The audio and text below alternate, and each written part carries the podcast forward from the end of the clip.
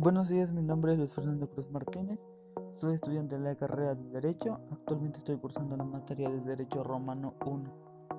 Bueno, lo que pretendo en este podcast es dar a conocer acerca de mi cuadro comparativo de algunas características. Mi cuadro comparativo se deriva principalmente en tres temas. El primer tema es condición de los esclavos, el segundo tema es municiones solemnes y no solemnes, y por último es el peculio.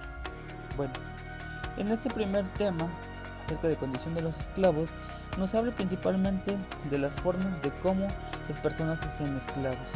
Nos dice que aquí que había muchas características que una persona eh, se hacía esclavo, por lo cual muchas formas se podían hacer, se podían hacer esclavos.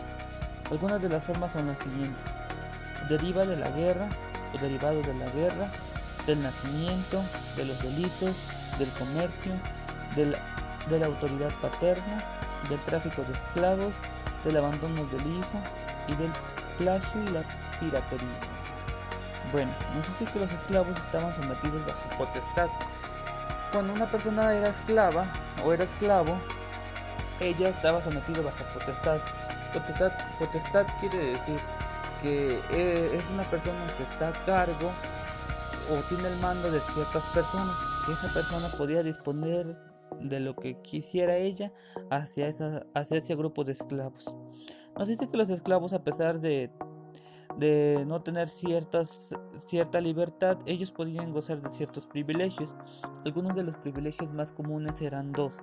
La primera era que ellos podían casarse entre esclavos, es decir, que ellos podían casarse eh, con una persona de su misma condición. Si ellos querían casarse con una persona libre, ellos no se lo permitían o no, no era permitido porque ellos solamente podían casarse entre, entre esclavos. La segunda era la sucesión legítima. Esto quiere decir que ellos podían adquirir la libertad de alguna forma. Se dice que estos esclavos podían obtener la libertad también de, otras formas, aparte de la sucesión. Ellos podían ser abandonados o cuando ellos estaban enfermos, este, los, los, dejaban en libertad. Cuando las personas estaban también ya, ya grandes, ya eran señores, adultos mayores o personas ya grandes más bien, ellos quedaban en libertad, libertad automáticamente. Nos dice también que de igual forma se podía exigir la libertad por medio de manumisión.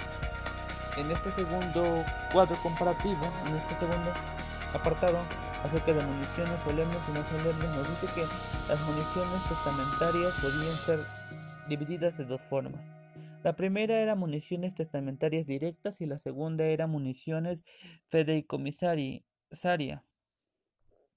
En la primera, el testador nos dice que confiere directamente al esclavo la libertad por medio de una clase de manumisión hecha en, términos, en, términos imperativos. Nos dice que el esclavo manumitido de esta forma, que sería la, las manumisiones testamentarias directas, eh, recibía el nombre de libertus oriens.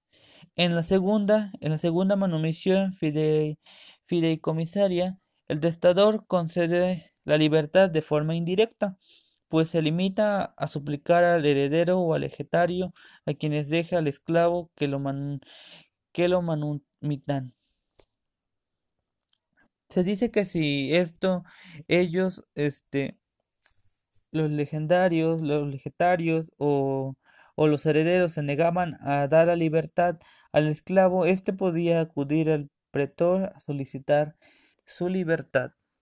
Acerca del tercer cuadro, que es acerca de, nos dice acerca del peculio, nos habla acerca de peculio, nos dice que los peculios más que nada eran eran porciones pequeñas de bienes o tierras que, que estaban en el antiguo derecho romano del patrimonio familiar que pertenecían en su integridad y propiedad al pater, que el pater era pater familia, que era el jefe de la familia. Este jefe de la familia tenía ciertos bienes que eran poseídos este, a los hijos. Nos dice que, que para eso o, surgió la necesidad de, de, tener peculios porque los pater, los pater familia o los padres o los jefes de alguna familia ellos iban heredando a algún una persona de su familia, pero principalmente tenían que ser hombres, puros hombres. Ellos podían heredar a hijos o a esclavos, pero tenían que ser hombres para que ellos pudieran eh, seguir con los bienes acerca de los peculios. Había dos tipos de peculios. Los peculios eh, más comunes eran el peculio castrense y el peculio cuasi castrense. Bueno, pues esto es un poco acerca de mi cuadro comparativo.